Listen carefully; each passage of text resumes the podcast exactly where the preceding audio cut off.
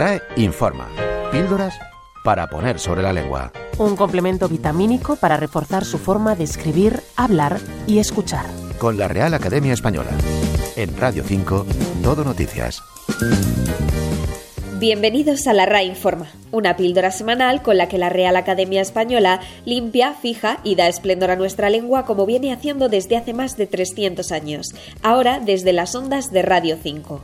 Esta semana nos preguntamos si los gnomos existen, al menos en el diccionario.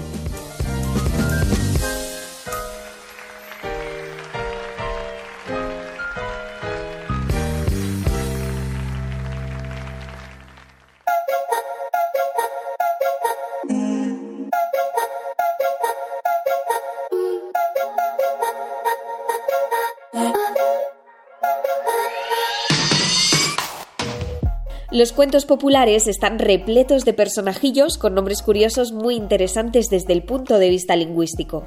Duendes, hadas, troles y demás criaturas pueblan nuestros diccionarios. Por ejemplo, en el diccionario panhispánico de dudas se han colado seres fantásticos como los gnomos, estos geniecillos de pequeño tamaño a los que hemos imaginado como guardianes o trabajadores de las minas.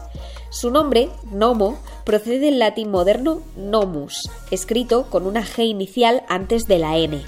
Esta es una característica propia de cultismos de origen grecolatino, como también ocurre con otras palabras como gnóstico o en el nombre de la roca neis. En lengua española, esta G, cuando ocupa esta posición inicial, no se pronuncia, por lo que para estas voces el diccionario académico también recoge su ortografía sin la G al comienzo, siendo correcta la escritura de nomo, comenzando directamente con la N inicial. El diccionario panhispánico de dudas también nos recuerda que, aunque normalmente se usa solo en masculino, el nomo, si se quiere hacer referencia a la versión femenina de uno de estos geniecillos, no habría impedimento en emplear la forma noma. Otro ser que ha salido de la literatura fantástica para habitar el diccionario panhispánico de dudas es el troll. En español, esta voz, de origen noruego, se escribe con una sola L final.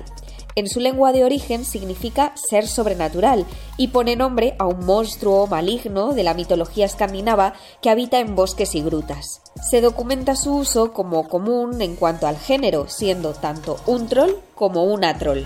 No debe confundirse este troll con la palabra homónima llegada desde el inglés. Ese troll nos ha llegado desde el verbo inglés to troll, merodear, y da nombre a aquellos usuarios de foros de Internet y redes sociales que tratan de llamar la atención o boicotear la conversación. Otro personajillo de los cuentos que se ha colado en el diccionario académico es el duende. También cuenta con un curioso origen etimológico, cuya procedencia se encuentra en la expresión antigua duen de casa, que significaba dueño de la casa. Ese duen de, dueño de, acabó dando nombre a estos pequeños seres con figura de viejo o de niño que habitan en algunas casas y causan en ellas trastornos y estruendo.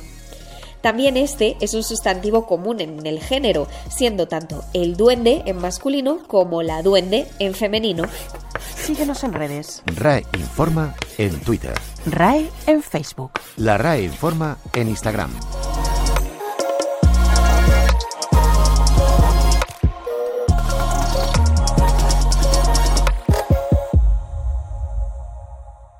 La palabra del día. Acuciante. Apremiante, urgente.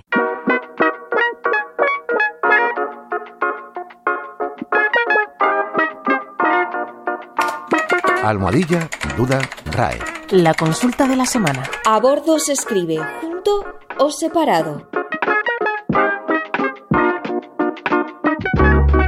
A bordo se escribe junto cuando es una forma del verbo abordar, como en yo abordo el vehículo mientras que la expresión con el significado de dentro de una embarcación y por extensión de otros vehículos debe escribirse separado. No se encuentra a bordo. RAE informa. Píldoras para poner sobre la lengua. En Radio 5, Todo Noticias. Lea las instrucciones de este medicamento, pero sobre todo, lea.